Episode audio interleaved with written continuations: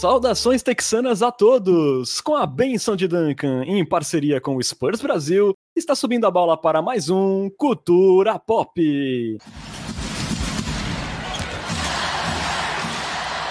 Sejam bem-vindos ao episódio 64 do seu podcast em português sobre o San Antonio Spurs, que chega para repercutir mais uma sequência negativa ou positiva, depende do ponto de vista. É, sequência onde o Spurs acumulou aí quatro derrotas seguidas, mas venceu o Lakers e levou Greg Popovich ao topo da lista dos técnicos mais vitoriosos da história da NBA. Além do feito do Pop, vamos falar também de Looney Walker iludindo de novo e discutir aí se o tanque já tá on. Meu nome é Renan Bellini, falando diretamente de Santo e São Paulo. Estão comigo nessa formando um Big Three paulista texano, meus amigos, Bruno Pongas e Lucas Pastore. Boa noite, Bruno. Tá bom ou tá ruim? Interrogação. Tá bom, mas tá ruim, né? Quer dizer, tá ruim, mas tá bom, sei lá. Enfim, boa noite, Renan Bellini, boa noite, Lucas Pastore, nação Popice. Estava com saudades de vocês, não estava com saudades do nosso San Antonio Spurs, mas estava com saudades dessa resenha gostosa. Boa noite a todos e vamos lá. Pois é, ela ajuda a gente a atravessar os maus momentos. Boa noite, Lucas Pastore. Já encomendou aí a camisa de Looney Skywalker? Olá, Renan. Olá, o Bruno. Olá para a nossa diplomática nação popista. É um prazer tocá-los novamente. E a resposta para sua pergunta, Renan, é não, não encomendei. Perfeito. E antes da gente começar o nosso papo, lembramos sempre que você pode apoiar o Cultura Pop e virar um Coyote Premium. E veja só, sai de graça se você já for um cliente do Amazon Prime. É só entrar lá no nosso canal da Twitch escolher a opção Assinatura Prime que você vai ganhar acesso a benefícios exclusivos e sem nenhum custo adicional na sua assinatura. E caso você não tenha o Amazon Prime, com apenas R$ 7,90 mensais, você também pode colaborar com o Culturão e ter acesso aos benefícios. Então é um valor mais barato que uma coca de 2 litros na padoca para você virar um Coyote Premium. Não perca essa chance. Faça como o Bode Sombrio, que acabou de nos assinar, né? Vire um Coyote Premium e participe aí do nosso grupo de WhatsApp, tenha os benefícios. Isso aí, siga o bode. Bom, começamos dando aquela recapitulada básica na sequência do San Antonio Spurs. Desde ali o nosso último episódio foram seis jogos, com quatro derrotas seguidas e apenas duas vitórias. Derrotas ali para Miami, Memphis e Charlotte na estrada e para o Sacramento Kings em casa. E as duas vitórias foram contra Wizards, ali num double overtime em Washington, e diante do Lakers, que estava sem o LeBron, sem o Anthony Davis, no AT&T Center. É, com esse 2-4, o Spurs soma agora 25 vitórias e 40 derrotas na temporada, ocupando o 12 lugar no Oeste. Dois jogos e meio atrás do Pelicans, que é o primeiro ali na zona de play-in. E na tabela invertida, digamos assim, o San Antonio Spurs tem a sétima pior campanha da liga que ele renderia ali hoje na loteria do draft 32% de chances de entrar no top 4 da próxima seleção. É, Bruno, depois aí de quatro vitórias em cinco jogos do Spurs pós a troca do Derek White, chegou a ser até o melhor ataque da liga nesse período ali, nesse recorte. A gente volta agora à rotina, né? Quatro derrotas seguidas, umas ali bem honrosas, né? Contra o, o Heat, onde a gente jogou ali sem o Murray, sem o Keldinho, sem o Porto, chegou vivo no fim, não sei como. E outras nem tão honrosas assim, como contra o Sacramento Kings, que foi em casa. É, você acha que essa sequência deu a tônica do que será esse final de temporada do San Antonio Spurs? É, acho que a gente chegou a falar disso no, no logo depois daquela sequência pós-troca do Derek White, que aquela sequência era uma sequência enganosa, né? Então o Spurs de fato tinha conseguido ali é, algumas vitórias, quatro em cinco jogos, né? Eu nem lembrava que tinha sido tanto, mas estava na cara que a gente não ia conseguir sustentar isso por muito tempo. É, o Spurs segue sendo um time ruim, né, um dos piores da liga, como a própria tabela mostra, né, o sétimo pior hoje em termos de campanha. É, lá no começo da temporada a gente até especulava se, por exemplo, o Pelicans seria mais forte ou mais fraco do que a gente. A gente está vendo a resposta disso na quadra. E olha que o próprio Pelicans está sem o Zion. Né, é, mas tá mas teve a chegada do CJ McCollum, né? Também que mudou Teve uma um pequena troquinha nesse meio do caminho, você tem razão, eles melhoraram depois disso. E mas... as trocas do Spurs também. E as trocas do Spurs também, com certeza. Mas ainda assim, acho que indo ao encontro do que você disse, né? Eu acho que essa vai ser a tônica para o resto da temporada. peguei até aqui um recorte dos últimos 10 jogos. E ele é bem parecido com o que a gente tem visto no restante da, da temporada, né? O Spurs é o, hoje, nesses últimos 10 jogos, o 12 melhor ataque. Participação especial. Eu vou ter que passar a bola pro, pro Lucas Pastore, que agora eu estou com problemas técnicos aqui em casa. Lucas, se quiser assumir essa, eu já complemento o meu raciocínio e manda ver. O que o Bruno Pongas quis dizer é que o ataque do Spurs é bom para cachorro.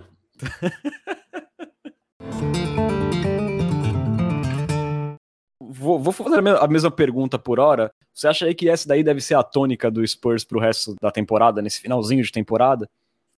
Infelizmente, sim. Eu com certeza não acho que o Spurs está entrando em quadra para perder. Não acho que é essa a questão também. Mas claramente a gente já vê que o discurso mudou, né? Então, até pouquíssimas semanas atrás, era não, a gente vai brigar, continuar brigando pelo play-in, a gente vai jogar para chegar no play-in, queremos chegar no play-in. Agora o discurso já é, é, a gente sabe que não vai ser campeão esse ano, é, vamos continuar aprendendo, esse time precisa aprender, precisa saber jogar juntos. É, começaram as poupadas de jogadores também, que, claro, é, no jogo contra, contra o Lakers, parecia que haviam problemas físicos de verdade, mas não dá para negar que o Spurs está sendo muito mais conservador, poupando até o Dejante Murray, num jogo que, inclusive, me rendeu uma derrota num, num outro fantasy que eu tenho, não o de assinantes do Cultura Pop. É, então, assim, a mentalidade mudou. Eu acho que o Spurs continua entrando em quadra e competindo, como foi contra o Heat. Se o Spurs quisesse ter perdido aquele jogo, teria o feito de uma maneira muito mais fácil, né? Sem os, os, jogadores que você mesmo citou que não entraram em quadra. Não é isso, eu não acho que o Spurs está jogando para perder, mas o Spurs com certeza virou a chavinha, não está mais jogando para ir para o play-in, está pensando mais no médio e longo prazo. É, eu já falei várias vezes que eu sou contra essa mentalidade, e principalmente essa mentalidade nessa altura do campeonato, que eu acho que o Spurs já não está mais na briga pelas primeiras posições na loteria, né, não nas primeiras escolhas. Acho que o Spurs pode passar o Kings, né, em termos de passar, ser ultrapassado pelo Kings, né? Que é um time que ainda parece estar jogando para ganhar, mas sei lá, não acho que isso vá, vá render uma mudança radical nas chances do Spurs. Então, é, sinceramente, não é uma, uma, estratégia que me agrada muito, mas eu entendo a partir do momento em que, é, de fato, esse não é um time feito para competir. Então, ok, vamos nessa. Espero que seja só até o fim da temporada. É, também. Aliás, você falou do Kings rapidamente, né? O, o Kings é um time que fez uma troca para melhorar, né? E eles continuam na mesma e estão atrás do Spurs hoje ainda. É impressionante essa franquia chamada Sacramento Kings. É, o Lucas, né, Bruno, até falou, né? A gente fez um nosso Coyotes essa semana, né? Como não teve cultura pop na semana passada, a gente fez ali na via interna. O Lucas você também acertaram, colocaram um, dois, né? E o Lucas falava, né, um pouco é, do feeling que o tanque ali moderado poderia estar começando para o San Antonio Spurs com algumas poupadas. A gente viu, né, é, minutos estendidos ali do Trey Jones e do Josh Primo no final contra Charlotte, no, no, quarto período contra Charlotte. A gente viu o Looney Walker e o Devin Vassell sendo poupados contra o Lakers, e após aquela prorrogação contra, aquela dupla prorrogação contra o Wizards, o Pop poupou lá Murray, que é o Dinho, Porto, que são jogadores fundamentais hoje. É, você é, acha que pode estar tá dando uma viradinha de chave mesmo o Spurs e olhando com carinho aí essa loteria? Cara, eu não peguei todo o argumento porque eu estava com problemas técnicos, mas pelo que eu entendi do argumento do Pesca, eu concordo com ele, né? Eu acho que é, não acho que o Spurs está jogando para perder, mas sim está dando algumas poupadas mais estratégicas, por assim dizer, né? Como foi o caso ali do DeJounte Murray no, no, no exemplo que o Pesca citou. Acho que a gente também já discutiu isso em outros episódios, né? Eu acho que o tanque ele é mais uma diretriz de tipo como você, como o técnico mexe nas rotações é, de uma maneira ruim deliberadamente ou como você poupa alguns jogadores que não precisariam ser poupados, né? A gente vê isso muito acontecer em Oklahoma com, com o Shai Alexander. É, e eu acho que o Spurs, é, obviamente, não existe uma di diretriz do técnico para os jogadores do tipo percam os jogos, mas sim eu acho que pequenas coisas podem estar acontecendo de fato para que a gente não necessariamente ganhe jogos, né? Inclusive, por exemplo, a gente tem um jogo contra o Toronto Raptors agora nessa próxima sequência. Eu estou muito curioso para saber o que, que o Spurs vai aprontar, porque o Spurs tem um, um, interesse direto em perder para o Raptors, né? Porque o Spurs hoje tem a pick do Raptors e se o Raptors é, classificar direto para os playoffs, essa pick vem sim ou sim para a gente. E se o Raptors eventualmente for para o play-in for eliminado, a gente não vai ter essa pique esse ano, talvez só no ano que vem, e talvez essa pique acabe se convertendo em duas é, escolha de segunda rodada. Então, assim, acho que o Spurs de fato está se movimentando ali para é, perder alguns jogos do modo tanque, mas ainda é meio incomprovável, né? Acho que a amostragem nesses últimos jogos ainda é baixa para a gente afirmar isso, mas acho que esse jogo contra o Raptors pode dar uma boa noção para a gente do que é o que está passando hoje na cabeça do Greg Popovich. Pois é, né? Até a gente falou, né, no, no, último episódio um pouco sobre não haver muito isso do técnico chegar para o time, ó, vamos perder hoje, né? Esse tanque ele acontece de forma mais é, sutil, com uma formação esquisita no momento complicado do jogo, no momento decisivo. Eu acho que é isso que pode de repente estar tá acontecendo com o Spurs, pode começar a acontecer mais e essas poupadinhas aí que o Pesca falou aí numa conversa que a gente teve mais em off, eu acho que pode estar tá acontecendo. É, Quanto em relação ao Toronto Raptors, Bruno, é, tem também o outro lado, né? Deles irem para o play-in, se eles perdem no play-in, a escolha ainda é melhor ainda do que seria eles classificando direto para os playoffs. E também tem essa possibilidade. Quem quiser arriscar mais pode torcer por isso também, né? Mas é o risco aí, né? é o risco, é mais arriscado, mas tem o bônus, né? Não sei se eu gostaria de correr esse risco, mas de fato, tem razão. É como eu falei no grupo dos nosso grupo dos assinantes, o Raptors está relativamente longe de, da sexta posição e está bem longe de ficar fora do play-in. Então, sinceramente, nessa altura do campeonato, eu não vou gastar muita energia torcendo para o Raptors, porque eu já gasto muita energia torcendo para o Spurs, né? Então, vou, vou, dar, vou, dar, essa poupada em mim mesmo. É, realmente faz muito sentido. E, e, já que veio o papo também né, de classificação, é, Lucas, você falou assim que talvez o Spurs não consiga mais ser ultrapassado. A, a diferença para o Kings, que está tentando competir, ou é isso que a gente imagina pelo menos, o Kings está hoje a dois jogos do Spurs, né? Atrás do Spurs, e o Pacers, que é o próximo time ali na lista do tanque, ele está hoje três jogos e meio atrás do Spurs. Não é muita coisa também. De repente, ali, umas duas vitórias seguidas e três, quatro derrotas do Spurs pode acontecer. É improvável, mas fica por aí. Agora, o Oklahoma City Thunder e Rockets e, e Pistons realmente estão lá na rabeira, não tem muito o que fazer.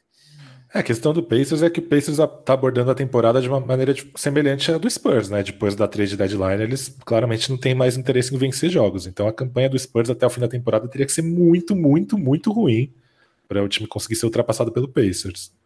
É verdade. É, a tendência é que o Spurs fique por aí mesmo, nesse, nesse range aí de sétimo, nono na, na lista do, do draft, né? Ali do, entre as piores campanhas, eu digo.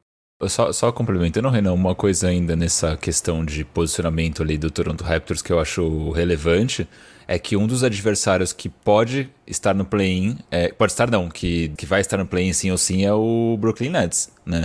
E, se, e hoje é o nono colocado, o Toronto é o sétimo. Se eventualmente esses times se enfrentam, eu acho que a chance do Nets ganhar do Raptors ela é relativamente grande. E o outro time hoje seria o Atlanta Hawks, que assim, não é nenhuma porcaria. Então esse play-in do, do leste ele vai ser bem complicado. O outro é. time é o Hornets. Em um jogo a gente sabe que pode acontecer muita coisa, né? Não, realmente tá, tá aberto, tem o risco do Raptors ficar fora, mas enfim, aí vocês, vocês escolhem o que vocês preferem aí. A garantir ali a pique com o Raptors indo direto ou arriscando aí o play. E dando uma notícia ruim, já que hoje eu vou ser meio que o Pedro de Lara do podcast, o Spurs está só meio jogo atrás do Portland Trail Blazers, que é um time que está tancando descaradamente, né? Jogando com Drew Eubanks de pivô titular. Então eu acho mais provável, muito mais provável o Spurs passar o Blazers do que ser passado pelo Pacers. É, realmente. Eu acho que realmente o Spurs vai ficar ali é, entre a sétima e a décima pior campanha, não deve fugir muito disso mesmo. E para completar o combo de más notícias, o Boston Celtics não para de ganhar, né? Tava em uma fase, teve a troca é. do Derek White e agora decolaram. Pois é, né? O Celtic sim poderia até perder os playoffs, o que não teria problema. A escolha deles é protegida só no top 4. Obviamente, eles não ficariam no top 4 do draft. Mas o Boston continua ganhando, vai ser uma, uma pique ali mais de final de primeira rodada, pelo visto, né? Pro Spurs. É... Falamos um pouco desse panorama tanquístico. É... Falamos agora um pouco de quadra, né?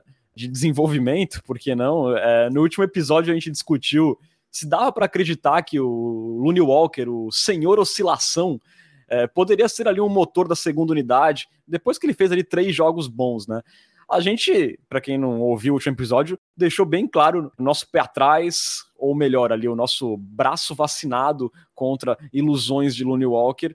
Mas fato é que El 4 resolveu responder aí com a melhor sequência da carreira dele nos últimos jogos Nos últimos oito jogos aí, ele engatou sete seguidos com 17 pontos ou mais e se tornou o primeiro jogador do Spurs na temporada a ter quatro jogos seguidos de 20 pontos, com direito ali a uma atuação de gala contra o Sacramento Kings, né? Ele teve 30 pontos com 60% de aproveitamento, apenas um turnover. É, Lucas, a gente já se cansou de se iludir com o Looney Walker, de falar o quanto ele se tornou dispensável no decorrer dessa temporada, mas a gente tem que ressaltar que foi uma semana extraordinária na carreira do Looney, né? Será aí que, com mais protagonismo, finalmente ele conseguiu ali achar o seu papel no time do San Antonio Spurs? É, mesmo ali com a atuação peba que ele teve no último jogo contra o Hornets, você acha que ele voltou a merecer ali um voto de confiança da nação popista? Sem dúvidas, acho que foi uma semana muito boa, a melhor carreira dele, digna de elogios. E não, eu ainda acho que ele não merece o, o voto de confiança da nação popista. A questão, para mim, do Lune nessa semana é a seguinte, é, que me deixa com o pé atrás é a seguinte: quão ruim precisa ser o entorno dele para que ele se destaque, né? Porque a gente estava pedindo ele desde aquela era de Brin Forbes e Marco Bellinelli, pô, põe o Lone aí, é, põe o Lone, deixa o Lone jogar, e o Lone não jogava. Aí, a gente come... aí ele começou a jogar, inclusive como titular, a gente começou a, a pedir, pô, põe ele para jogar no banco, né? Tira ele de perto do DeMar DeRozan para ele ter protagonismo. E nessa temporada ele teve tudo que a gente sempre pediu, e agora ele deslanchou, porque ele não tá jogando mais com o Devin Vassell, que eu tenho muita esperança no Devin Vassell, mas hoje o Devin Vassell não é um fator que deveria mudar grandes coisas no protagonismo ou não do Lonnie Walker. Então, é, com certeza eu acho que tem, tá batendo um pouco de senso de urgência dele, vendo o contrato dele acabando. O Spurs entrando numa reconstrução um pouco mais radical para o nível da NBA e na reconstrução mais radical da história do San Antonio Spurs no meio de uma temporada. Então, com certeza tem uma questão de senso de urgência. Mas isso me deixa com uma pulga atrás da orelha, assim, o quão ruim precisa ser o entorno do Lonnie Walker para ele entender a responsabilidade que ele tem. Então, é, esse fim de temporada do Lonnie Walker tá parecendo aqueles fins de temporada em que o Corey Brewer fez 55 pontos uma vez, sempre tem essas coisas do tipo, assim. Então, eu ainda não, eu ainda não consigo botar fé, não, infelizmente, porque eu já fiz isso por muito tempo. Bruno, eu acho assim que o que mais intriga na questão do Looney Walker é que a gente sempre observou as ferramentas que ele tinha para ser um bom jogador na NBA, né? Só que ele não conseguia ter ali uh, uma consistência, não conseguia fazer isso por jogos seguidos, né? Eu até fiz um levantamento aqui, Bruno. Uh, nas quatro temporadas dele pelo Spurs, ele só tinha conseguido dois jogos seguidos de mais de 17 pontos. Quatro vezes ele tinha conseguido isso, né? Dois jogos seguidos de mais de 17 pontos. É, nessa semana foram sete jogos seguidos acima de 17 pontos. É, você acha que é aí, mais ou menos, na linha do que o Pesca falou, o senso de urgência do contrato terminando está funcionando? Você acha que dá para ter aí uma esperança por esse fim de temporada do Looney Walker? É, aparentemente foi descoberta uma nova variante do Lunivírus, né? E dizem que ela escapa das vacinas, mas é, não sei o quão real isso é de fato, né? Mas brincadeiras à parte, cara, eu ainda sigo minha opinião dos últimos episódios. Eu não confio mais no Looney Walker. É, embora seja bom e divertido vê-lo jogando bem, né? O Looney fazendo aí muitos pontos, ele é um cara divertido de assistir, muita impulsão, explosão física, um cara que consegue pegar fogo muito rápido, assim. Então assim, é legal vê-lo jogando bem, mas eu acho que isso vai se sustentar por, por essa temporada e por uma próxima temporada se ele ficasse em San Antonio. Eu acredito que não. Né? Então eu ainda mantenho minha opinião meio ranzinza sobre, sobre Lonnie Walker. É, depois de tantas quebradas de cara que a gente já teve com o Lune, realmente é complicado a gente botar fé. É, mas, Pesca, você acha aí que se ele conseguir confirmar pelo menos alguma regularidade nesse final de temporada, ele vai virar uma dor de cabeça para o front office na questão da renovação, sendo que, sei lá, há umas duas semanas atrás a gente estava falando dele não conseguir nem a qualify no offer porque não estava valendo a pena. De repente ele pode virar uma dor de cabeça? Olha, eu sinceramente, se eu fosse a front office, eu, eu analisaria o conjunto da obra, né? O cara já está comigo há anos, então algumas semanas tem que ser muito, muito, muito boas para mudar a minha avaliação. E a front office certamente tem mais elementos que a gente tem é, para tomar essa decisão, né? Então, Provavelmente ela sabe que tipo de papel o Lonnie Walker quer ter no time, quer ter em um time na próxima temporada, se isso é compatível ou não com o Spurs e com o desenvolvimento de jogadores como o Vassell e o Primo. É, também as questões de as questões extra-quadra, as questões de postura mental, é, se dá para esperar em algum momento a regularidade do Lone, não só pela questão dele querer, dele se esforçar, mas pelas características dele mesmo, assim, né? Então, não sei. Eu acho que essas semanas tem que ser muito fora da curva para mudar uma avaliação de anos. Lembrando, Renan, que o Lune ele tem 23 anos, né? Ele completa 24 agora em dezembro desse ano, então ainda é um jogador jovem, né? Se a gente compara, por exemplo, com o DeJounte Murray, que teve um salto bizarro de evolução nessa temporada, o DeJounte hoje tem 25 e completa 26 em setembro. Então, assim, nunca é tarde. É, quer dizer, em algum momento vai ser tarde, mas nesse, nesse estágio da carreira ainda não é tarde para dizer que o Lune atingiu o teto dele. Pode ser que ele é, realmente se transforme em um jogador melhor nas próximas temporadas, comece a melhorar ainda mais nas próximas semanas e assim por diante. Eu acho que só pelo, como o Pesca disse, né, pelo conjunto da obra, a gente já não acredita mais que isso seja possível. E, mas eu, ao mesmo tempo, se a gente pega podcasts que a gente gravou é, na, na, temporada passada, a gente chegou a ter um pouco de dúvida, em, obviamente num, numa escala diferente, mas a gente chegou a ter dúvidas parecidas sobre o DeJounte Murray. Tipo, ah, será que o DeJounte Murray ele, ele vai evoluir o suficiente para se tornar um jogador que a gente vai querer manter ou ele vai ser uma peça descartável? E ele meio que queimou a língua de todos nós, né? Eu, pelo menos, acho que de nós três, ninguém botava essa fé no Murray. E eu acho que assim, isso pode acontecer com o Looney, mas eu acho altamente improvável. Eu é, acho que menos, tem. É, pelo que o Bruno falou, é, pelo menos na parte como condutor de bola, né? A gente já sabia que o Murray era um cara assim que contribuiria na NBA no jeito que ele jogava já nas temporadas passadas pela sua defesa, especialmente. O Looney não tem essa outra faceta para manter ele, né? Ele depende muito desse potencial dele como scorer para ele conseguir se manter na liga. Ele precisa dessa evolução. Sem ela, ele não vai conseguir se manter na liga. É, eu acho que essa é a grande diferença do Murray pro Lonnie Walker, que o Murray em nenhum momento ele ele não pareceu ser um jogador de NBA. Ele pareceu ser um jogador dispensável. Eu acho que quando a gente discutiu sobre o Murray, era uma questão de, pô, vale a pena manter o Dejante Murray nesse contrato é, em um time em reconstrução. Nunca foi, vale a pena ter o Dejante Murray. O Dejante Murray é um jogador que qualquer time da NBA gostaria de ter no elenco. É, diferentemente do Lonnie Walker de hoje, na minha opinião, embora eu também concorde que ele tem um teto altíssimo que pode vir a ser explorado. Eu só não acho mais que essa é uma possibilidade provável. Não, eu concordo com isso. Meu ponto é mais que o Dejounte teve um grande salto aos 25 anos. O Looney ainda com 23, deveria ser possível a gente esperar um pouco mais e ele ter um salto grande daqui uma temporada, por exemplo. Tipo, mais tentando comparar um pouco é, as timelines, mas claramente o Dejounte aos 23 era um jogador muito melhor do que o Looney é hoje. Isso não tem, não tem nem dúvida. Com certeza. Não, é, ficou, ficou bem claro, Bruno.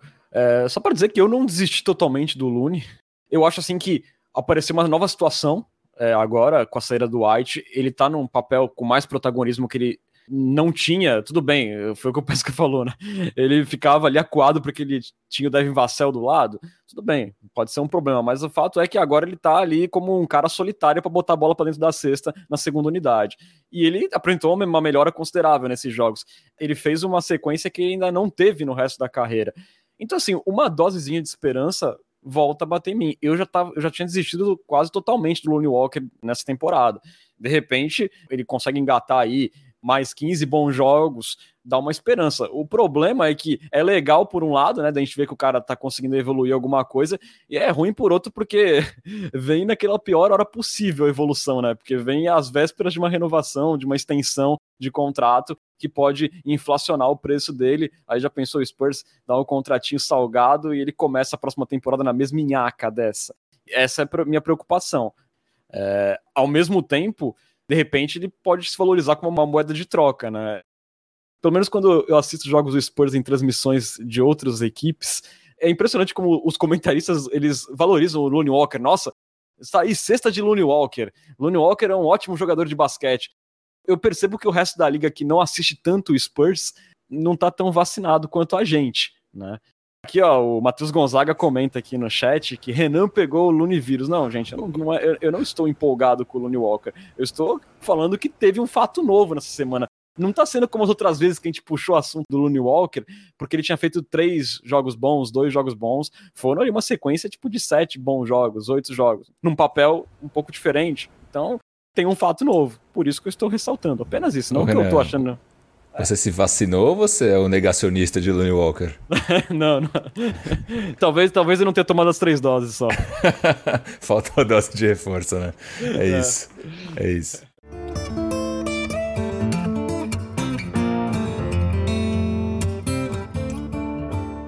Dando uma retomada aqui no que a gente falou no episódio anterior, né? Também sobre as caras novas que chegaram na, na trade deadline.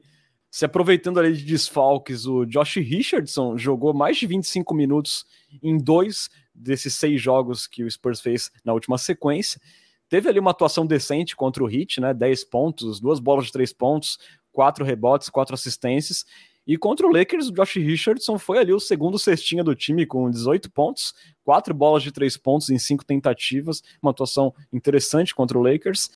E já o rapaz Romeu Langford, que também veio do Boston Celtics, estreou pelo Spurs na vitória contra o Lakers com sete pontos, ali 3 de 4 nos arremessos, em 16 minutos. É... Lucas, do, do Langford foi, foi bem pouco, né? mas você curtiu aí a alternativa que o Josh Richardson pode trazer de repente nessa equipe, nessa reta final de temporada? Cara, até gostei, assim. Ele é um jogador que a gente meio que sabia o que esperar, né? Ele é um cara com tamanho e que joga fisicamente, que é uma coisa que o Spurs não tem, né? Quem chega mais perto disso é o Keldon Johnson, mas não com o mesmo tamanho, né? O Keldon Johnson é um cara que compete muito bem em posições mais altas, mas ele não é alto. A gente sabia o que esperar, mais ou menos, do Josh Richardson. Acho que ele tá entregando. É, acho que ele pode, quem sabe, se tornar uma moeda de troca interessante, talvez até no draft, né? Quando o contrato dele já vai ser um inspirante. Então eu tô gostando, cara. É, claro que ele é um jogador que tá numa situação ruim para ele, né? Ele é um jogador que poderia contribuir como um contender hoje, né? É aquele típico jogador que os contenders buscam para cercar suas estrelas, né? Caras com tamanho, versatilidade defensiva e bola de três. Mas é o que tem para hoje, né? Já o nosso querido Romeu, aquele Romeu, ele. Cara, eu gostei dele contra o Lakers, achei que ele parecia ser um cara talentoso, ele estava corajoso, né? É, desinibido nas suas tentativas de arremesso, achei o drible dele fluido. Claro que é uma amostragem minúscula, mas já que nessa temporada nós vamos chutar o balde, por que não colocar um garoto aí que veio é, né, numa troca, numa situação nova? É, ele estava encostado lá, né? O, o, o Romeo Langford é um jogador que é meio que o contrário do Josh Richardson, né? Um cara jovem que não estava tendo espaço em um contender e agora pode ter espaço em um time em reconstrução. Então talvez até seja uma situação melhor para ele. Então gostaria de vê-lo mais vezes aí até o, até o fim dessa temporada. Mas Lucas, será que ele não vai ofuscar o brilho de Looney Walker? Ah, cara, não estou muito preocupado com isso não. Lembrando que o nosso glorioso Romeo Langford tem 22 anos, ele ainda é mais novo do que o, do que o Looney. Vale, vale aí uh, o dado. Qual Romeu? O Romeu, cara. É aquele lá, né? a maturidade do Pesca me impressiona às vezes. É, então, Bruno, você também acha que com essas poupadas aí do pop, se elas começarem a acontecer com mais frequência, esses dois aí têm chance de mostrar alguma coisa nesse final de temporada?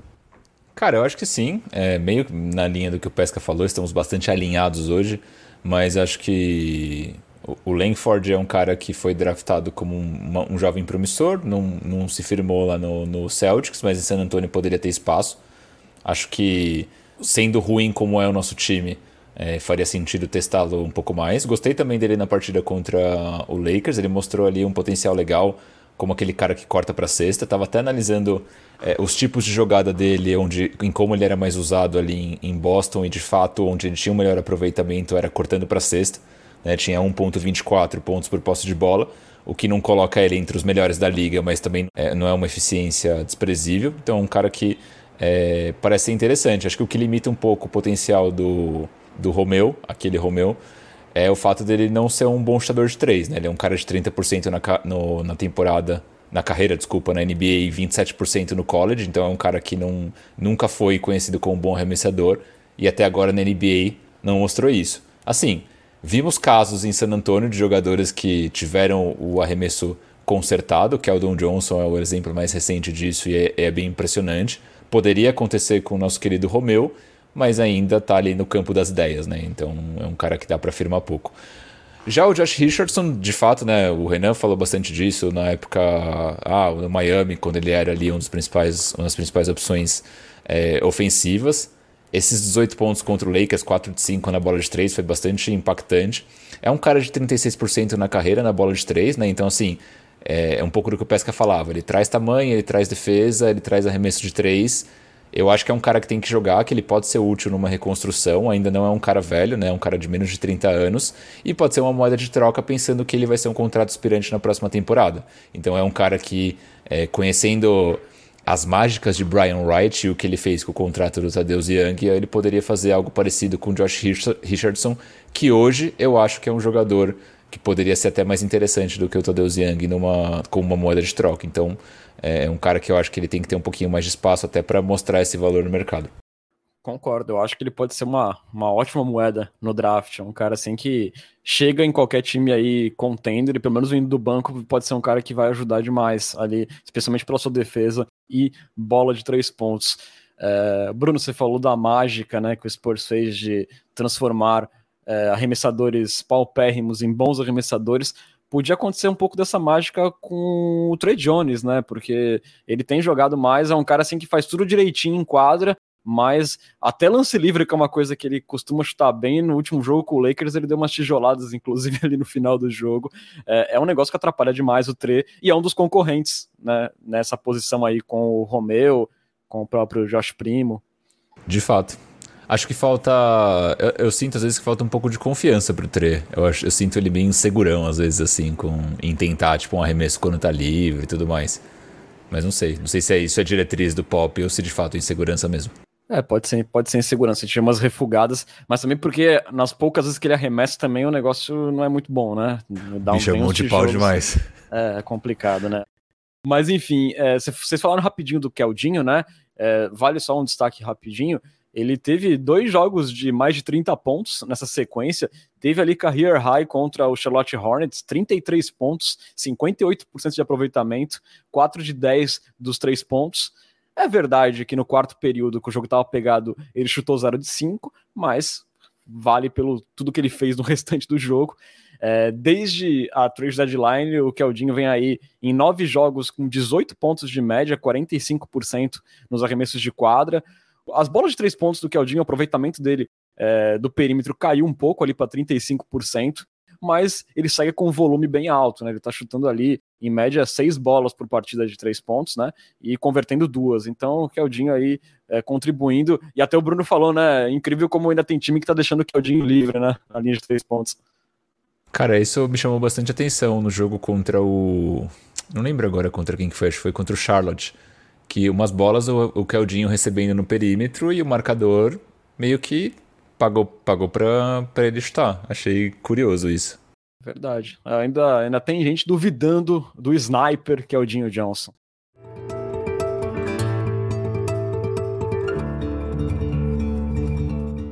Vamos então agora à grande notícia da semana, né? Que foi o nosso ídolo e lenda Greg Popovich se tornando um dos treinadores mais vitoriosos da história da NBA. Contra o Lakers, ele alcançou a vitória de número 1335, todas elas conquistadas nos seus 26 anos como treinador do Spurs.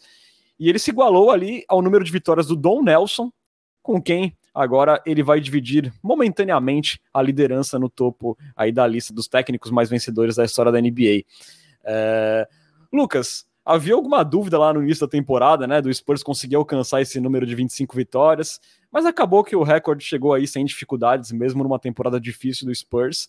É, a gente sabe que o Pop não é muito apegado aos recordes que ele acumula aos montes, diga-se de passagem, mas eu acho que é uma marca bacana para reforçar ainda mais o quão ímpar né, é o Greg Popovich é, na história do esporte, não só do basquete, mas do esporte como um todo.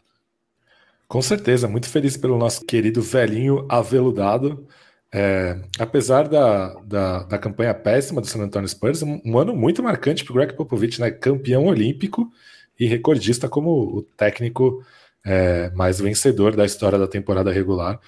É, um recorde muito merecido, né? Ele é um dos rostos da franquia, ele é, ele é uma pessoa que ajudou a reformular completamente uma franquia, mudar a história de uma franquia, mudar a história de vários jogadores. É um técnico que faz parte da história do basquetebol de vários países, né? Inclusive do nosso o primeiro brasileiro campeão da história da NBA foi campeão sob o comando de Greg Popovich. Então, é claro que é um recorde muito é, significativo, mas é uma carreira tão significativa que é apenas mais um, um enfeite para a prateleira tão linda de coisas bonitas que o Greg Popovich fez pelo basquete. E pelo nosso querido San Antonio Spurs, óbvio. Verdade, com certeza, né? São muitos recordes. Uh, e Bruno, tem uma curiosidade aqui: o Don Nelson, para ele alcançar essas 1.335 vitórias, ele precisou de quase 300 jogos a mais que o Pop, né?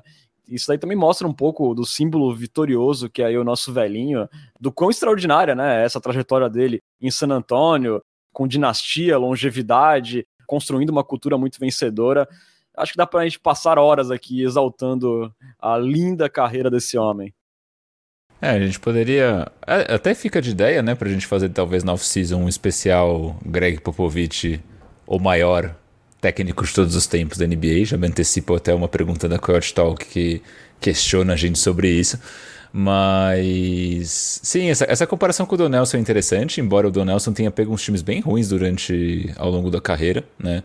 Acho que isso também pode ter contribuído pelo fato dele precisar de 300 jogos a mais para ter a mesma marca, mas querendo ou não é impactante, né? Até se você pega os treinadores contra os quais o, o Pop concorre, entre aspas, né? Então, caras como Pat Riley, Phil Jackson, que basicamente aí dirigiu duas das grandes estrelas da história da NBA. Então, assim, é, é realmente impactante essa marca do Pop e para nós como torcedores do San Antonio Spurs é, é algo bem gratificante, assim, da gente presenciar e viver.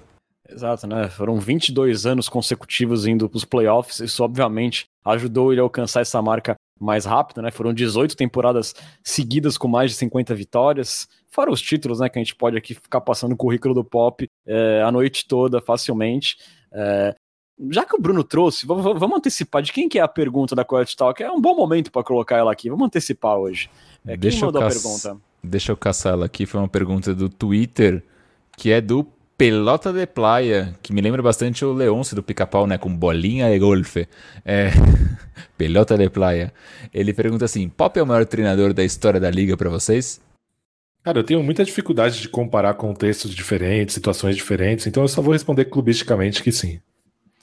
Pois é, né? Pra gente. É difícil sair da, de uma opinião superficial aqui, porque cada um vai ter sua preferência. Se a gente for falar em títulos, o Phil Jackson vai ganhar, porque ele tem 11 títulos.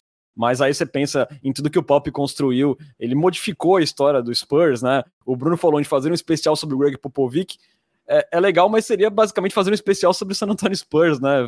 Porque a, a, forma como ele modificou a franquia desde a sua chegada, claro que ele contou com uma ajuda providencial do David Robinson, especialmente do Tim Duncan. A gente falou muito disso, fazendo aqui um gancho para o nosso episódio histórico, dos nossos primeiros episódios, além do episódio número um, que a gente falou bastante do pop e da cultura vencedora do Spurs.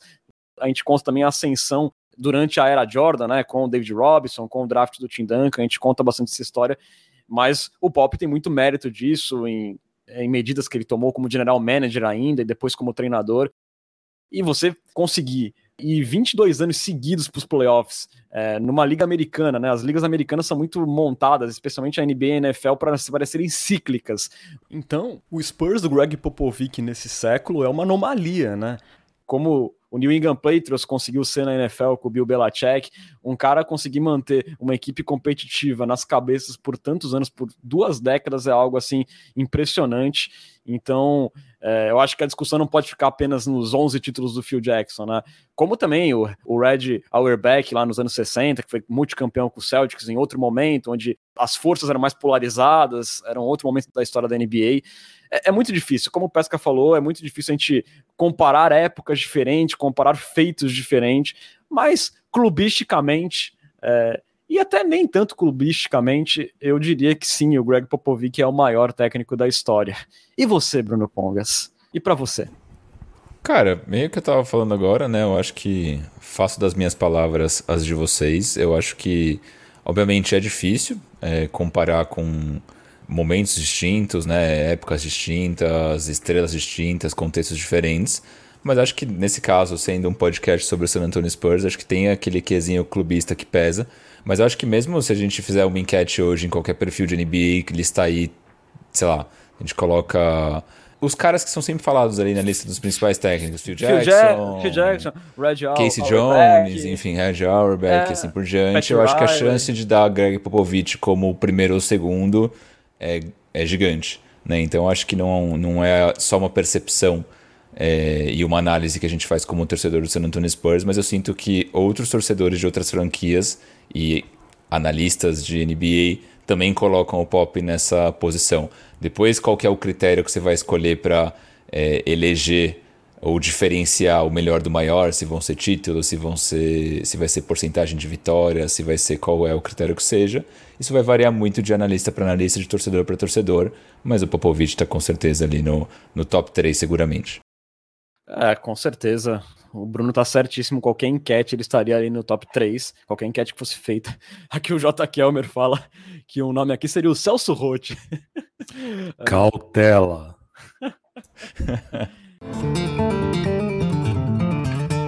E uma última coisa que eu gostaria de acrescentar sobre o Pop, né, que é um cara que é uma mente brilhante taticamente, como pensador do jogo, mas também uma mente brilhante na administração de grupo, né? Ele é um ser humano muito fantástico para conseguir é, lidar com egos de jogadores, formar uma família por tanto tempo, é, conseguir ali é, unir grandes jogadores. Então, assim, é muito além de uma prancheta, né? O Greg Popovich. O cara realmente revolucionou uma franquia de uma forma assim ímpar na história do esporte.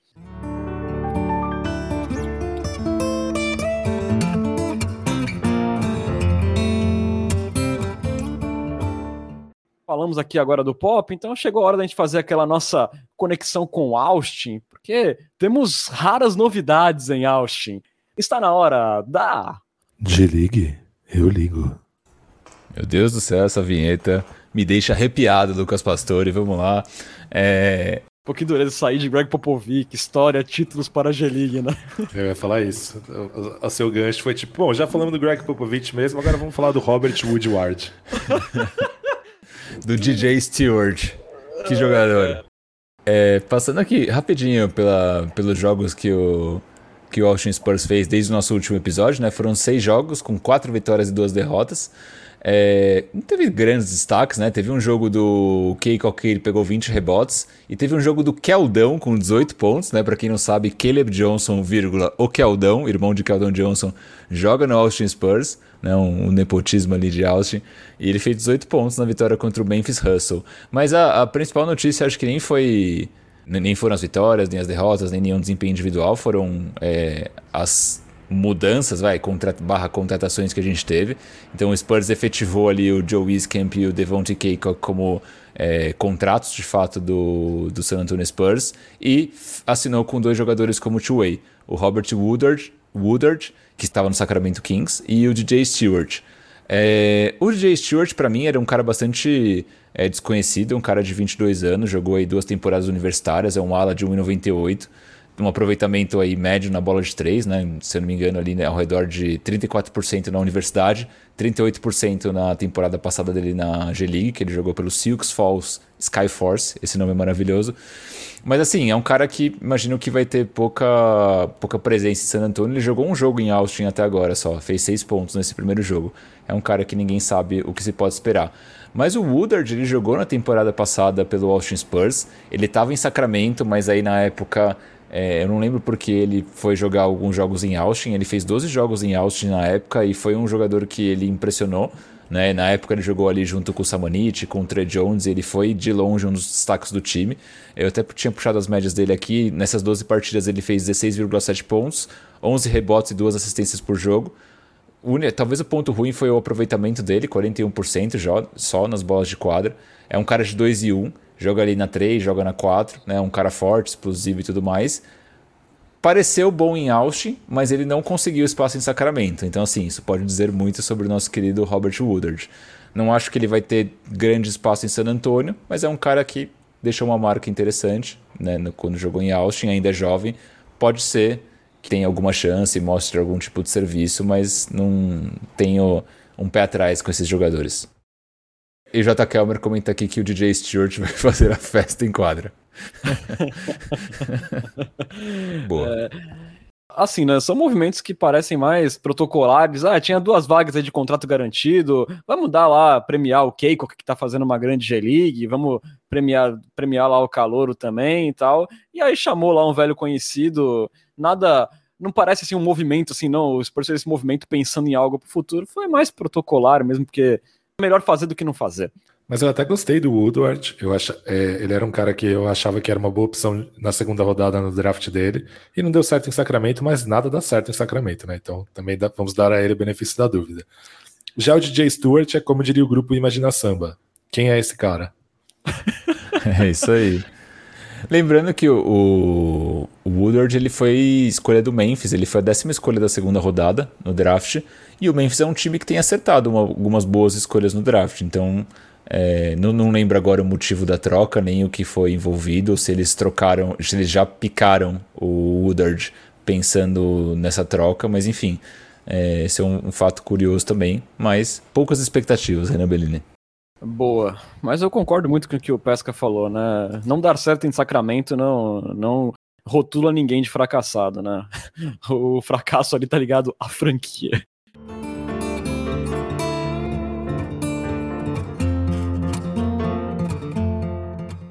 Falando aqui rapidinho então da próxima sequência do Spurs, é, que depois aí da longa Rodeio Road Trip fará agora mais seis partidas dentro de casa, metade delas contra times de campanha positiva.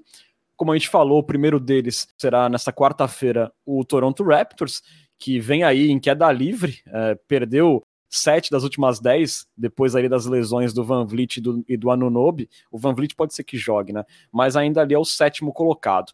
É, aí depois tem um back-to-back, -back, sexta e sábado, sexta contra o Jazz e sábado contra o Indiana Pacers, que é um concorrente direto no tanque, né? Um jogo para a gente ficar de olho. Aí depois, na semana seguinte, segunda-feira tem o Minnesota Timberwolves, na quarta o Oklahoma City Thunder e na sexta o New Orleans Pelicans, que olhando para o outro lado da tabela seria um concorrente pelo play-in, tá dois jogos acima do Spurs. Pode ser um jogo ou que reavive alguma chama no Spurs por buscar o play-in, o que eu não boto muita fé, ou pode ser o um jogo de vez para sacramentar que o Spurs não vai brigar aí pelo torneio colher de chá, como nossos amigos do Bola Presa falam. Uh, então, senhores, vamos lá. Toronto, Utah, Indiana, Minnesota, Oklahoma City e New Orleans no AT&T Center. O que, que, a gente pode esperar, Lucas, com duas questões adicionais?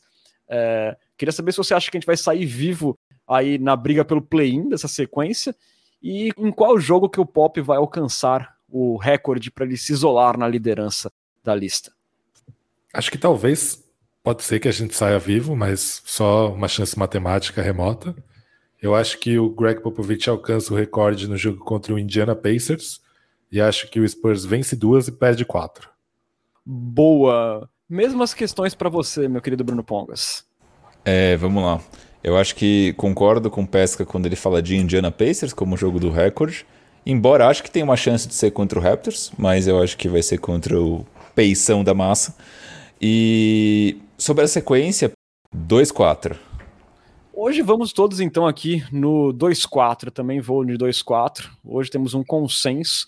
É, eu acho que o recorde do Pop vai vir também contra o Indiana Pacers, é, mas certamente vai acontecer nessa semana. Se não acontecer essa semana, eu apresento Cultura Pop com a camisola da minha mãe na, no Ai, próximo episódio. Não tá? faz tá. isso, cara. Não faz isso. Não, vai acontecer. O Spurs vai ganhar um jogo pelo menos, vai. Pelo amor de Deus, mano. Bom, tá, tá salvo aí, vai virar clipe amanhã, a gente vai deixar salvo ali no, no nosso Twitter, cara. Pelo menos eu ganhei uma motivação pra torcer pro Spurs ganhar um jogo nessa né, sequência. todo mundo dívida, ganhou, cara. todo mundo ganhou uma motivação. Olha aí.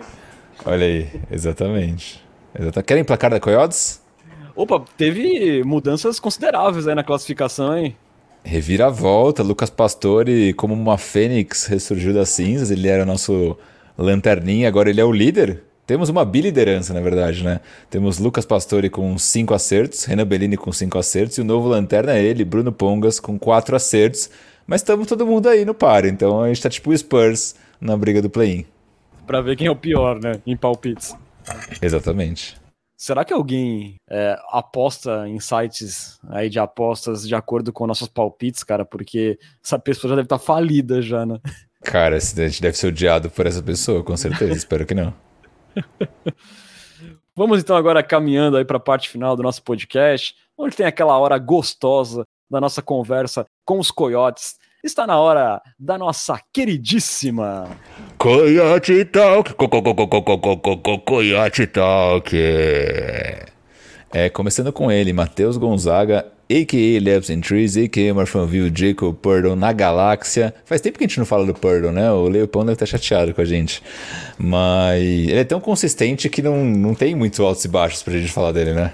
Ele, é, ele é consistente num time ruim, assim, tipo, que, que nem deveria estar tá ganhando mais, então a gente não lembra muito do Porto. Exato, saudades do nosso poeta. Mas seguinte, o Matheus pergunta assim: parece bem claro que o Lakers ou fica em nono, ou em décimo, ou fora do play-in. Então, se classificar, se a gente classificar, né, significa eliminar o Lakers roubando a posição deles ou ter uma chance de derrubar eles no play-in. Ainda são a favor de tancar ou preferem ter esse prazer? Cara, na semana passada eu falei que eu queria eliminar o Lakers, mas na atual situação, sei lá, você olha a tabela aí, o Spurs está dois jogos atrás, dois jogos e meio atrás do décimo hoje. O Lakers está três jogos à frente do Spurs. Eu acho que, por mais fraco que o Lakers esteja, eu acho que eles vão ser um time de play-in essa temporada, eles vão conseguir ir pro play-in. E, cara, eu acho que o Spurs não. Depois dessa última sequência aí, dessas derrotas, eu acho que é besteira a gente ficar se apegando com isso. Capaz que nem rola esse confronto. É, eu acho que o Spurs também, mesmo que quisesse, acho que não ia chegar mais no play-in, até pelo que a gente falou do New Orleans Pelicans aí, com o CJ McCollum deu um gás, o Brandon Ingram tá numa sequência muito boa, eu acho que o Pelicans vai acabar ficando com essa vaga. Então hoje, sinceramente, eu já tô molhando mais para a parte de baixo da tabela mesmo, estou olhando a tabela invertida. Cara, já eu adoraria essa chance de eliminar o Lakers. O último jogo do Spurs na temporada é em Dallas. Imagina o Spurs vence esse jogo, tira o mando de, de quadra de Dallas na primeira rodada dos playoffs e elimina o Lakers. É, seria o mínimo que nós mereceríamos depois de termos visto todos os jogos do San Antonio Spurs nessa temporada. Então, eu vou, vou me agarrar a essa possibilidade por enquanto. É, eu, eu, concordo que seria legal, mas eu acho que seria um prazer muito de curto prazo. Né? Eu acho que a gente pode ter algo mais prazeroso no longo prazo se a gente escolher outro caminho. É, eu, nessa altura, depois dessa semana especialmente, eu tô me apegando mais com os 34% de chances de um top 4 na loteria, que essa posição que o Spurs está hoje daria. Concordo. Pergunta do Ricardo Augusto: se houvesse um draft de expansão hoje, quem seriam os oito jogadores do Spurs que vocês protegeriam? Tem oito? Essa vê que essa discussão surgiu no grupo ali também, né? Essa é difícil, hein? Murray. Primo. Vassell. Vassell. Keldon Johnson. Keldon Johnson. Jockland Zoeiro. Purdle. E aí já foi já, né? Zach Collins, talvez? Zach Collins teve uma semaninha bem chumbrega nessa última sequência dele, hein? chumbrega. Ah, McDermott, talvez? Não? Não, alguém que levou Jones. melhor. Trey Jones também Ó, não. Tô, tô, com o elenco aqui também. Vamos ver se vocês seguram eles do penhasco ou se vocês soltam ao mão. Keita Bates Diop. Solto. Solta. Devon, Devon de Kaycock. Solto. Solto. Zach Collins. Eu, eu protejo o Zach Collins. É, eu, protejo um. porque, eu protejo porque ele é bonito. Keldon Johnson. Protejo. Seguro, seguro firme. Trey Jones. Eu protejo o Trey Jones. Eu faço o que eu não vi. Jock Landale. Empurro. Romeu. Hum, protejo, protejo o Romeu. Também finjo que eu não, que eu não vi. McDermott soltam, né? Pelo Solta. que eu entendi. Solta. Murray, Murray fica, Purdle fica. fica, Primo fica, Josh Richardson. Então, eu tô entre Josh Richardson ou o Trey Jones na minha última vaga. Eu acho que eu protejo o Josh Richardson. Eu também protejo o Josh Richardson porque eu acho que ele vale mais que o Trey Jones. Aí eu soltei o Trey Jones, tá bom? Tá bom. Então DJ Stewart não, Devin Vassell sim, Lonnie Walker sim ou não? Não. Não? É Joe Wiskamp e Robert Woodard. Então calma, peraí. Tem Zach Collins, Keldinho, é, Murray, Purdle, 4. Primo, 5. Vassell. Vassell, 6. E Josh Langford. Richardson seria o 7. Não. Ah, é. é Josh, Josh Richardson e Langford. E Langford. Caraca, Langford na frente do Looney? O Lonnie Walker é aspirante, o time vai levar o contrato dele, né? Se você quiser o Lonnie Walker, você pega ele de volta na off-season. Bom ponto. É isso aí. Então, fechamos, são esses. É, pergunta do Victor Aburachid. A gente falou um pouco disso já, né? Mas vamos ler pelo protocolo. O que acharam do Langford? Merece estar na rotação? Eu tenho que admitir que estou perigosamente empolgado com o garoto. Gostamos, mas ainda é cedo, né? Esse seria o, o resumo. Mas eu gostei da definição de perigosamente empolgado. Eu acho que eu tô nesse, numa situação parecida aqui. Eu diria desnecessariamente empolgado no meu caso. Seria mais ou menos a minha situação com essa semana do Looney Walker. Muito bom. Vocês estão, vocês estão langfordizados. esse, é, esse é o termo. É, Lucas Arruda, vocês consideram. Esse a gente já falou um pouquinho também. Vocês considerariam manter o Josh Richardson? É um jogador de rotação sólido e não tão velho. Pode ser importante em médio prazo para a construção de um elenco do Spurs? Interrogação. Acho que por enquanto não tem muito o que pensar manter, né? Só eu trocaria por uma proposta boa, mas como ele não é aspirante, acho que não teria porque o Spurs pensar em, sei lá, buyout ou uma dispensa nesse momento.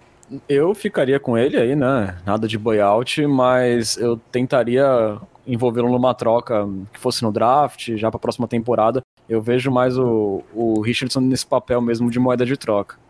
É, concordo com, com o Renan nessa. E eu gostei do comentário do J. Kelmer, falando, lembrando que a gente se empolgou com o Jock Landale. Ou seja, cuidado com Langford. Ou seja, a gente vê o quão triste é essa temporada do San Antonio Spurs. Exatamente. E teve aqui o Matheus Gonzaga falando que um guarda inconsistente mais novo para nos empolgarmos. É exatamente por aí. Tem uma pergunta aqui na Twitch do André Weber, é, que ele pergunta assim: quem vocês iriam em cima para a próxima temporada ou seguiriam um projeto de rebuild nervoso? Isso vai, de, vai ao encontro de uma ferramenta, uma ferramenta não, uma pergunta que surgiu também é, aqui na, na, no grupo de assinantes do Everton Souza, que ele fala assim: qual seria o melhor off-season? O Spurs tentar puxar algum jogador para elevar o nível do time já na próxima temporada ou puxar contratos de um ano enquanto desenvolvemos os jovens? E aí? André Weber, que é o nosso novo Coyote Premium.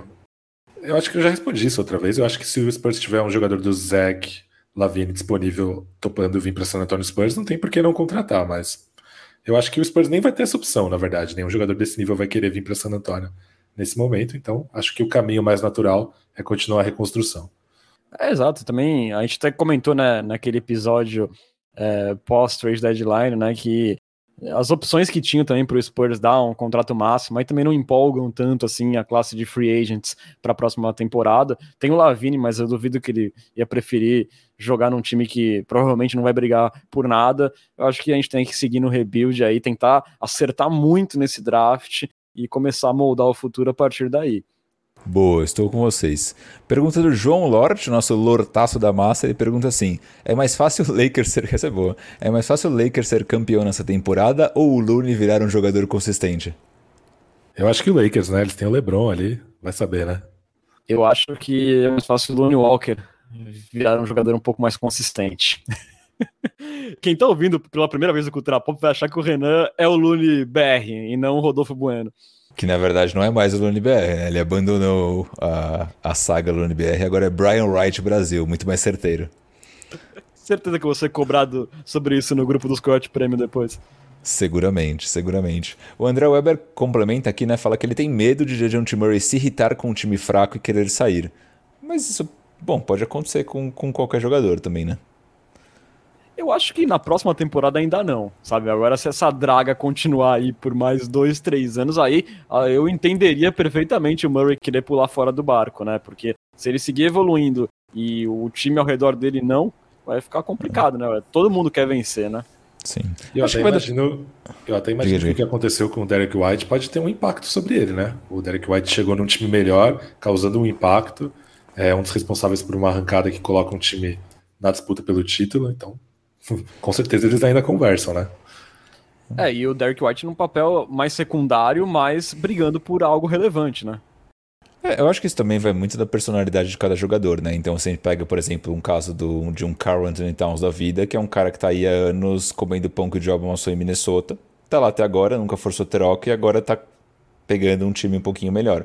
Então, tipo, a gente nunca sabe, né? Vai muito do, do temperamento de cada jogador. O Murray é um cara que parece ter um, uma personalidade mais. É, como eu posso defini-la? Especial. Como você ia definir, né? Não, eu ia falar spursística, que ele é muito relacionado Você com a acha? era isso? Eu não acho. Sei, eu acho ele meio um cara de vai, às vezes reclama publicamente, no sentido de tipo, ah, sei lá, o Derek White foi trocado, ele postou um meme no, no, no, no na rede social, assim, tipo. Não sei. Eu acho, eu acho que ele é um cara, assim, autêntico, que tem uma opinião forte, mas eu acho que no final das contas é um cara, assim, que tem muito respeito pela instituição, até pela forma que ele foi escolhido, né? Foi um cara, assim, que foi meio renegado pelo passado complicado, pela infância. dele difícil, é, adolescência especialmente. E eu acho que ele tem muito carinho pelo Spurs, por ter aberto as portas para ele. Então, eu, eu, vejo ele muito identificado com a franquia. Se eu tivesse que apostar, ah, o DeJounte Murray vai ficar de bico, eu diria que não, eu acho que não. É, ele tem ali um, um, ego complicado, mas eu acho que ele é muito bem encaixado dentro da cultura do, do Spurs. Não sei, é uma impressão que eu tenho. Bons pontos. Tem algum ponto sobre isso, Pesca? Não, eu concordo que ele é um jogador identificado com a franquia, é, mas uma coisa que me deixa com uma pulga atrás da orelha é que ele, diferentemente do Vassell e do Keldon Johnson, ele não chegou na franquia nessa situação, né? Pelo contrário, ele se tornou armador titular do Spurs, substituindo o Tony Parker numa época em que o time era um considerado favorito ao título. Então, isso talvez é, é, faça com que o choque de realidade seja um pouco maior do que o, do, o desses outros caras, mas isso é tudo especulação, né? Nesse momento não há nenhuma fumaça em relação à insatisfação e tal. Eu só acho que ele como qualquer outro jogador, não vai aguentar mais 3, 4 anos nessa, nessa situação, e nem deveria mesmo, né? Com certeza. É, assim, Lucas, o único ponto é que na época que ele estava nesse time competitivo, ele ainda era um ninguém na liga, né? Ele era muito jovem ainda, então, assim, é, não sei como é que é, como é que ele compara esses dois momentos, né? É, aqui o, o, o J. Kelmer, ele comenta aqui, fala assim que ele parece ter um respeito legal também pelas lendas do Spurs, né, pelos jogadores do passado. Ele teve um papo muito legal com o David Robinson no All-Star Game, né? Mostrando para a filha dele, ó, esse cara aqui jogou muito pelo, pelo time do papai e tal. E aí o, o David Robinson falou: Ah, teu pai tá quebrando todos os meus recordes. Foi um papo legal ali, um reconhecimento bacana que tem. Ele parece ser um verdadeiro Spur, assim. É, certamente não tão pacato como o David Robinson era, né? Como o Tim Duncan era, ele é um cara que tem mais opinião, mas eu acho assim que ele é bastante respeitoso e bastante grato inserido ali na cultura do San Antonio Spurs. Muito bom, muito bom. Seguindo aqui com perguntas de do Kyle Hetkovski lá no Twitter, ele pergunta se o Dejounte MIP ou em algum time ideal de defesa, qual das honrarias ele tem mais chance de receber? Eu acho que time ideal de defesa em algum, a chance dele estar tá é bem grande, né? E, e o MIP cada vez mais parece uma possibilidade real também, né? Pois é, eu acho que ele ainda é o líder, né, em média de roubos de bola é, da NBA na temporada, se eu não me engano. Eu acho que seria justíssimo ele estar num time de defesa, eu acho que ele vai estar. E, e o MIP eu acho que é, pinta bem como uma possibilidade. E, e, nisso eu acho que a seleção do All-Star Game, por umas premiações dessas individuais, eu acho que a seleção do All-Star Game pode pesar. É, sabe, tipo, a liga hoje olha muito mais para o Murray, talvez, do que olhava de repente antes da seleção. Assim, os outros times, a imprensa em geral, tal. Eu acho que ele tem uma boa chance de MIP. Eu acho justo ele estar na conversa para os dois, mas acho que recentemente a liga tem conversado sobre MIP em caras meio, sei lá. Recentemente o Gênesis estava na conversa para o MIP. Então, eu acho que no fim das contas é mais provável o, o time de defesa, mas acho justo ele estar tá na conversa para os dois. Querem saber como estão as odds do MIP? Manda. Jamoran, favorito, seguido de Miles Bridges, Darius Garland e DeJounte Murray, que logo depois tem Anthony Simmons. E é essa a lista. Tem nomes assim que estão aí que também estão numa grande temporada e com campanhas muito boas dos times, como por exemplo o Darius Garland, né? É, tem que ver se esse é um fator que vai pesar também, né? Mas de fato, a campanha dos Spurs não ajuda nesse momento. É, eu acho que o Jamoran é um cara que eu apostaria para ganhar o MIP, porque é meio que isso, assim. O Dejante Murray, para mim, indiscutivelmente melhorou mais que o Jamoran de uma temporada para outra. Mas o Jamoran talvez tenha chegado num nível um pouco acima. E é isso que o MIP tem premiado recentemente. O cara que chega num nível estrelar, não o cara que evoluiu muito. O que é completamente contraditório com o nome da, do prêmio. Mas, claro que o Dejante Murray chegou num nível estrelar, mas o, eu acho que hoje o Jamoran tá um pouco acima, até mostrou isso recentemente no, no matchup.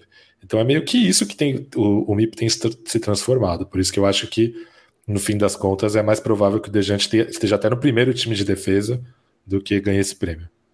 São os critérios meio, meio estranhos que não fazem muito sentido, né? Porque assim, se a gente fosse pensar em expectativa, né? Que eu acho que também tá, tá relacionado a esse negócio de melhorar meu, a gente tinha expectativa que o Jamoran podia alcançar isso, pelo que ele mostrou desde a temporada de calor, né? Agora, de repente, DeJounte Murray, de uma temporada para outra, quando a, o Leme cai na mão dele, né, né? Ele vira o comandante do time, o cara consegue dar um salto ofensivo desse e continua também fazendo muito bem as coisas defensivas. Assim, pensando em expectativa, a evolução do John Murray, ela espanta e, e é muito mais impressionante. É, eu concordo com, com você nessa, Renan. No final das contas, o critério é subjetivo, então é difícil é, saber. Enfim. Gastou. Gastou, opa, gostamos. J. Kelmer gastou 3 mil esporas para pedir para o Renan ofender Kawhi Leonard. Ah, sacripanta desleal, né? Sem coração, que tranquilamente negaria um picolé de frutas barato a uma criança, né? Um sujeito que só se importa consigo mesmo e que não merece seu aplauso ou sua pena. É realmente o inimigo das crianças, né? É, para fechar aqui as perguntas relacionadas ao Spurs, o Daniel MVP, eu vou ler também pelo protocolo, porque é uma pergunta que a gente já responde sempre, mas ele pergunta assim: quem vocês acham que o Spurs deveria draftar com esse elenco atual, sem importar em qual posição seja? Acho que depende muito da, da posição que a gente vai ficar, o que a gente não sabe ainda, né? Meu sonho, se eu pudesse escolher um jogador, eu iria de Chet Holmgren. Eu também. Pesca também, eu ainda estou bancherizado ainda, mas também poderia ser. Na verdade, qualquer um dos três eu topava, cara. Não, não, não tenho problemas, não. Boa. Agora vamos movendo para a parte final aqui com as perguntas off-topic. Tem a pergunta do J. Kelmer, é, direcionada a Lucas Pastore, que ele fala assim: Banchero, Jabari Smith e Chet Holmgren, que são os jogadores aí que são os cotados para serem os favoritos para as primeiras escolhas do próximo draft. Quem seria o Prigatito, o Fuecoco e o Quaxley dessa geração e qual deveria ser o nosso inicial. Antes de tudo, Pesca, dá um contexto sobre quem são os Prigatito, Fuecoco e Quaxley. É, a Pokémon Company anunciou que nessa, nesse ano, no fim do ano, serão lançados Pokémon Scarlet, Pokémon Violet, os jogos da nona geração do Pokémon. Então vem aí no, uma nova geração de Pokémon. E esses são os três iniciais, os, até agora os únicos Pokémon já lançados da geração 9. Então eu vou ordená-los de acordo com a minha preferência, né? E vou relacioná-los ao draft de alguma maneira. O meu menos preferido até agora é o Quaxley, que é o, um Pokémon de água. Ele é um pato bem simpático.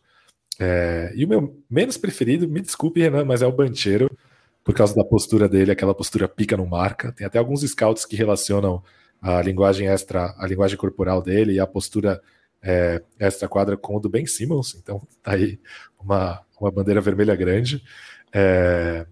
E o Quaxley, existe uma teoria, existem teorias sobre os iniciais, né? Que os de água, eles sempre têm armas em sua última evolução. O Squirtle, por exemplo, que é o mais popular, quando ele vira o Blastoise, ele tem um canhão. E o Quaxley, ele tem um chapéu que é meio de marinheiro, meio de pirata. Se for um pirata, é muito legal. Se for um, uma temática militar, a gente já aguentou isso muito tempo no Spurs, né? Então fica aí, best case cenário pirata, worst case cenário soldado. É... Bom, Pesca, você poderia elucidar um pouco mais a expressão pica não marca, só para dar um contexto? Marca é aquele cara que ele é muito bom e ele acha que porque ele é muito bom, ele não precisa defender. Tem aí o Kyrie Irving, James Harden, Trey Young, essa escola de, de raciocínio aí. Ah, mas se, mas se ele conseguir ser tão bom quanto o James Harden e o Kyrie Irving, vale.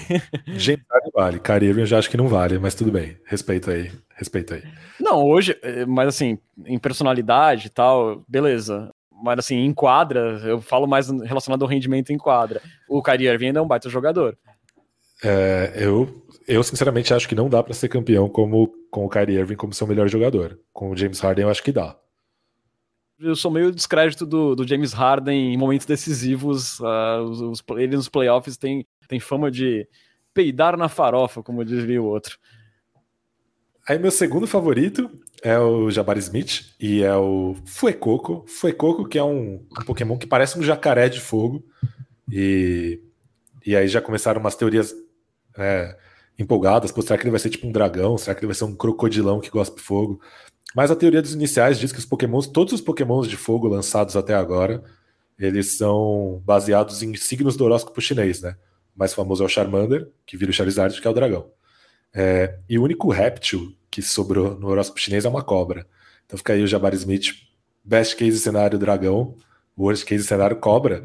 Inclusive essa geração é baseada na Espanha, né? Eu falei, a nona geração é baseada na Espanha. E o boi tatá, que é uma cobra, né? Ele é, um, ele é uma lenda de origem espanhola. Então pode ficar ainda pior que cobra, ele pode ser o boi tatá. É... O Fuecoco, ele lembra um pouco o Totodile, né? Seria um, uma remodelação Sim, é. do, do Totodile? Inclusive a cara de bobo, né? Então Fica aí. E o meu preferido é o Sprigatito, o gatinho maconhista, que tem alguns, alguns, alguns desenhos que lembram aquela plantinha que o passarinho não fuma. E, e o meu preferido também é o Chat Holmgren. O, os pokémons de planta, segundo essa teoria, são baseados em animais pré-históricos.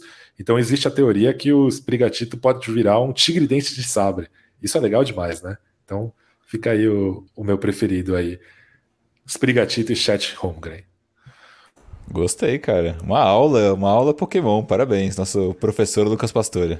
Até referência, né, da, da origem dos Pokémons é um negócio é muito complexo, cara. Fico até sem saber o que dizer, cara. Inclusive, se você pudesse fazer um podcast sobre Pokémon, acho que faria mais sucesso que o Cultura Pop. Facilmente. Vamos, vamos transformar isso aqui no Cultura Pop Pokémon logo. É exatamente. Eu acho que Aí a gente você... tem que ter um quadro sobre isso. O André, me... o André Weber tá falando aqui que o Feraligator não tem ar, não tem armas, contrariando a arma sobre o Blastoise. Ih, Na verdade, lá. Denúncia. Se você, se você pegar o Feraligator e procurar uma imagem dele no Google e aumentar, os, as mãos dele são desenhadas como se fossem socos ingleses. Caraca, é, é um professor. Zoom, né? É um professor. É um professor. Rapaz do céu, cara. E o Matheus Gonzaga perguntou qual é a arma do Swampert. Ele tem como se fosse um leque Aqueles Mas... leques de ninja, sabe? O leque surgiu como uma arma, na verdade, né? Ah, é, ele é tipo a arma. Kitana do Mortal Kombat. Sim, exatamente. Agora eu tava pensando aqui, você falou, né, que é o Pokémon lá, que é o Chat Homegreen, ele pode virar um tigre dente de sabre, né? O problema é se ele virar, sei lá, pensa um animal que não impõe muito medo, assim, meio desengonçado, talvez. É um gato mesmo, né? Se ele não passar de um gato, É, pode ser. Gatinho maconhista. Isso. Maconhista. O J. Que lembra que o Jonathan Givone, né, que é um famoso analista aí de prospectos do draft, não conseguiria fazer uma análise como essa. De fato, o Lucas Pastore manda muito bem. Para fechar, perguntas rápidas sobre Big Brother. O Matheus Gonzaga Leopão pergunta assim para mim. É, ele fala que ele quer uma análise de quem é contender, quem é nível play-in e quem tá tancando no BBB. Cara, muito rápido aqui, os contenders, na minha visão, seriam o Arthur Aguiar, o Gustavo, é, e o PA. No play-in, eu veria ali jogadores como Barão, a Jessie, a Nath, o Pedro Scooby, o DG e a Lina.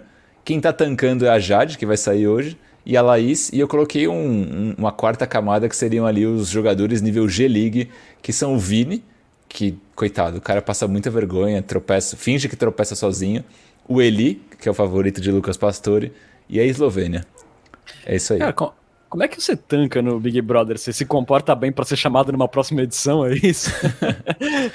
Não sei, mas eu, para mim, eu, eu entendi como tanque são jogadores que estão só fazendo cagada. Perfeito, perfeito. Então, esse foi, essa foi a minha interpretação de tanque, mas ela, ela é subjetiva, de fato. O Rodolfo Bueno pergunta: Jade Picon dizendo que vai doar o prêmio para cinco instituições de caridade, a troca de Halliburton pelo Kings ou a aquisição de Westbrook pelo Lakers, qual o pior move da temporada? Aqui é um contexto rápido, tá? Ontem a Jade está no paredão e ela é a favorita monstruosamente para sair. E aí ontem ela teve a oportunidade de fazer um discurso lá e ela falou que ah, não, ontem não, desculpa, antes de ontem, no domingo. Domingo foi antes de ontem? Não lembro mais. Mas enfim, ela falou que ia doar o prêmio para cinco instituições de caridade, porque ela é uma jovem moça muito rica já, né? E não precisa do dinheiro.